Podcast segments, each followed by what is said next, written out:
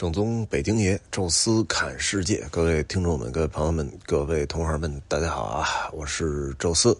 呃，闲聊世界杯啊，继续跟大家来聊聊这些呃被我们在国际政治、经济新闻当中忽略掉的小国啊，世界杯陆陆续续出现了。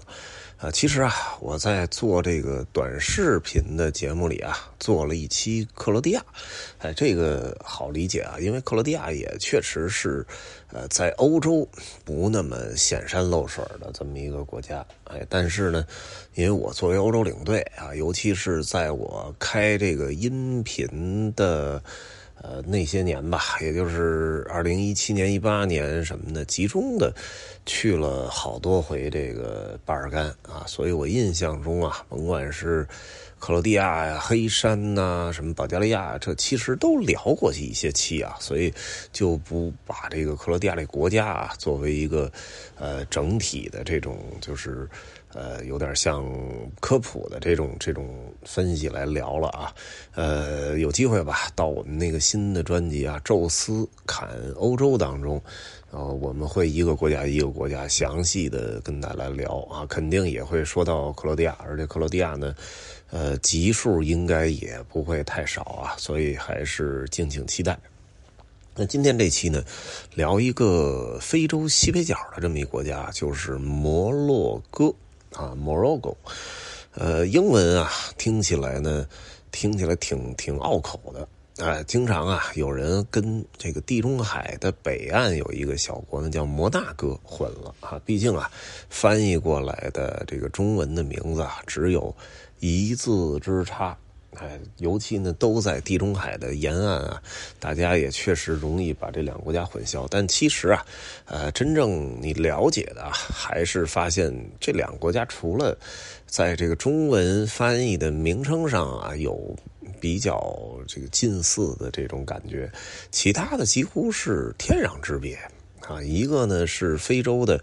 呃，在国土面积上也算是比较大的一个国家，呃，另外一个呢，就是全世界数一数二的那种袖珍小国，啊，梵蒂冈最小，呃，排第二的应该就是这个摩纳哥了。那时候带团，呃，走这个法国南部的时候，一天之内是尼斯、戛纳、摩纳哥啊，全能给走完。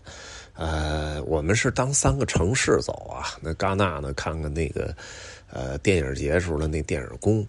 啊，然后棕榈滩这块啊，然后尼斯呢就看看蔚蓝海岸，然后就是摩纳哥。哎，摩纳哥虽然可看的景点会稍微多一点，但是作为一个城市，都用不了一天啊，用小半天就能给看完。你想想这国家有多小啊？就这么小的一个小国，而且它是个天主教国家。啊，北非呢，摩洛哥呢是一个标准的伊斯兰教国家。再一个呢，就是这个摩纳哥可是世界这个数一数二的这种富裕国家，呃，人口少，再加上它这里边有赌场啊、旅游啊、各种奢侈品啊什么的，哎，所以导致这个小国呢，其实人国民是非常富裕的啊。那摩洛哥呢，虽然在非洲啊也可以排在前面，哎，但是几千美元。的人均 GDP 好像也就中国的一半左右吧。那放在欧洲的话，也绝对是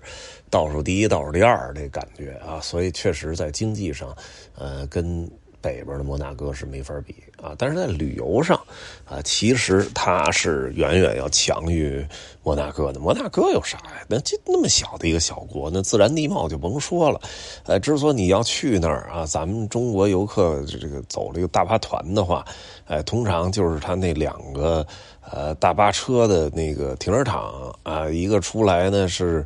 呃，大公府啊，就相当于王宫吧，那块景色也确实很漂亮。还有呢，就是那边那个停车场出来呢，是这个蒙特卡罗的赌场，一一般也不进去啊，门口拍张照就走了啊。其实也没啥看的，最终海湾那块有那个蒙特卡罗那个拉力赛啊，但是一般也也也赶不上那个比赛的时候去看啊。其他的其实真就没啥了。啊，甚至于我觉得，呃，从尼斯到摩纳哥中间有一个艾兹那小镇，那个我都觉得可能更更有这个探索的这种欲望啊。但是摩洛哥这个国家也大嘛，而且这个地形啊也比较奇特啊。你别看它也是北非国家，按理说也是撒拉撒拉大沙漠嘛，因为整个的撒哈拉大沙漠是独占整个北非地区，呃，什么利比亚呀、阿尔及利亚、突尼斯啊，什么埃及呀。这全都是沙漠，有点水的地儿或者挨着海边啊，可能稍微的，哎，能住点人。那中间就完全荒无人烟，哎，但是呢，摩洛哥啊，这个地儿不一样啊，因为它在这个国土的中间的位置啊，有一溜山。哎，这溜山呢，就正好啊，挡住了沙漠继续向西前进的步伐。哎，所以摩拉哥摩摩嘿，我我也老混啊，这个摩洛哥这个。东部啊，确实还是有点这个沙漠啊。你说你到那儿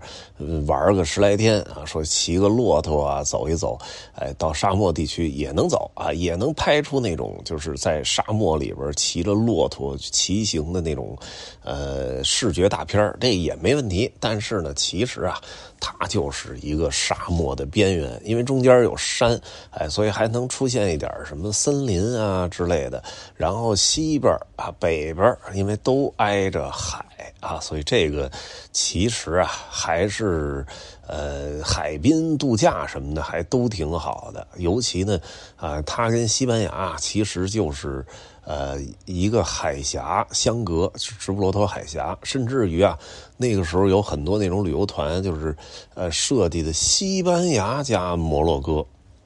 直接从西班牙旅游结束之后坐船就进摩拉摩摩洛哥了啊！这咱们中国游客好像拿着中国的护照，那时候是来这儿是免签的，哎，所以你你还挺方便啊，就在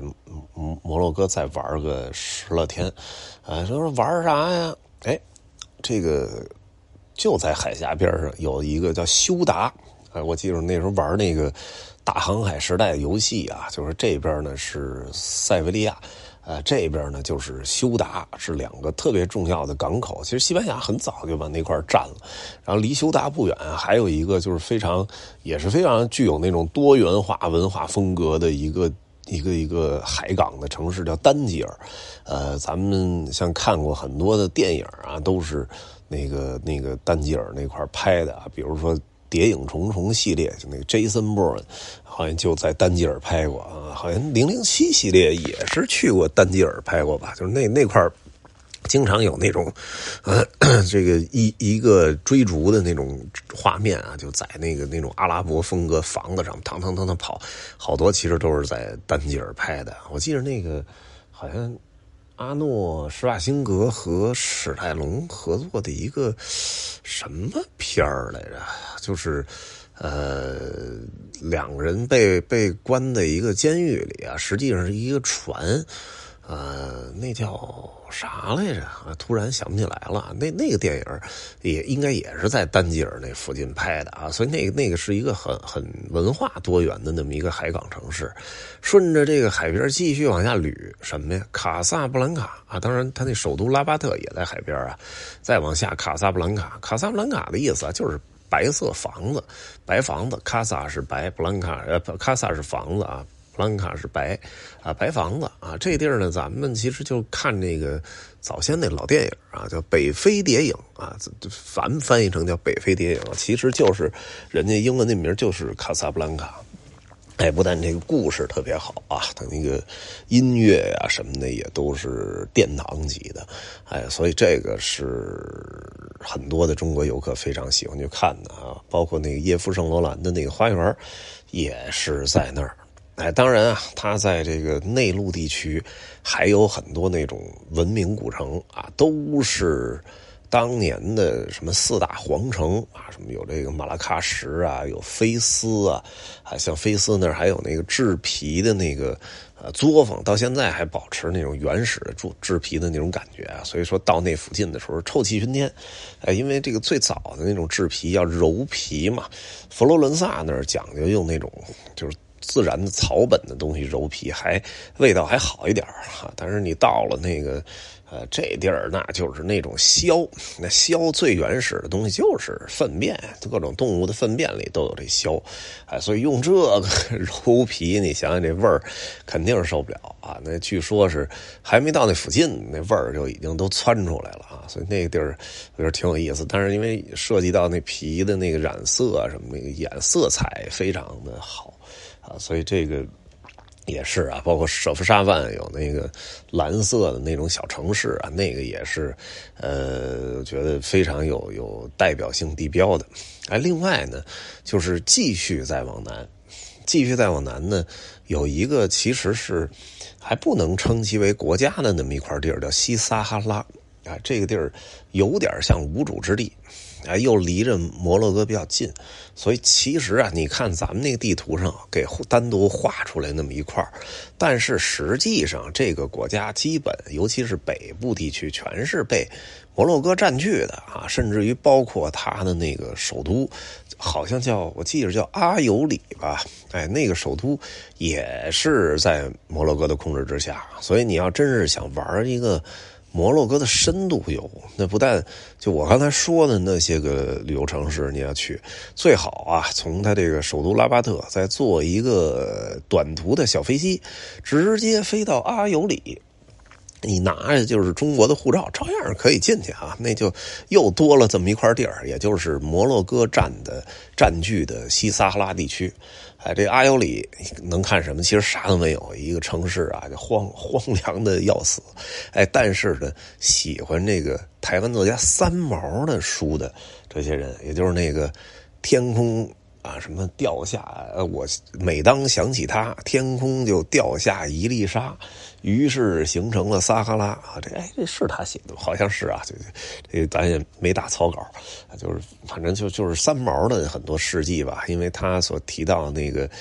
跟他恋爱结婚的那个荷西啊，西班牙的那那哥们儿啊，这两两个人就是很长时间都生活在阿尤里啊，所以就是到那儿去找那个三毛的故居啊，包括他们结婚的那个。小教堂，啊，因为很多作品里面都出现啊，因为荷西主要工作呢就潜水啊，在他那个加利利群岛啊，就是西班牙的领土，但是实际上是距离西撒哈拉地区非常的近，哎，所以他们经常是生活在这个城市啊，这也是非常奇特的这么一个际遇吧，也也算是，哎，我觉得摩洛哥可以。延展旅游的这么一个区域啊，包括你要有欧洲签证，你还可以在西班牙那个群岛啊，再再看一看，是是很不错的一个一个地区。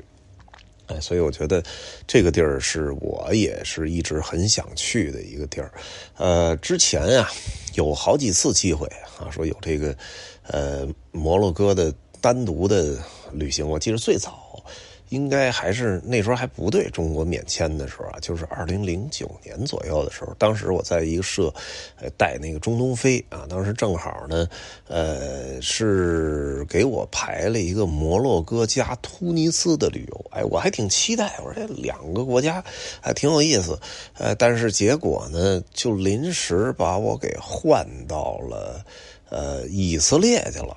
哎，我当然也觉得挺好啊，因为以色列可能跟欧洲的这个文化贴得更近啊。直到现在，我其实就去过那么一趟以色列，我还觉得，哎，如果有机会以后再去趟以色列呢，呃，所以以色列啊，包括约旦、巴勒斯坦，其实还去了仨国家。你别看挺小啊，呃，但是这这个摩洛哥、突尼斯那回就没去成。啊，后来呢，好像还有那么一两次机会，就赶上有那种就是西班牙加摩洛哥的那种团，啊，有一次我都动心了，我说这个正好好像冬天吧，就比较冷的时候，这时候反正也没啥事儿，咱就杀过去吧，哎，但是呢，有一问题啊，就是，呃，不好报价，因为有一社就经常是，呃，跟他合作欧洲。哎，所以我这个报价都是欧洲这个方式这么来的，哎，但是呢，你说这个吧，西班牙，呃，我也得找好几回地陪啊，因为什么呢？有些什么，比如说马德里皇宫啊，什么特莱多啊，还必须得要求有个本地地陪啊，然后我交流上其实也困难。啊，然后到了那种摩洛哥，那都阿拉伯地区都本地本地保护的，你也是一纯领队，我相当于就跟游客玩一趟了。我说这我没法要了，这个工资啊就不好谈，而且他其实本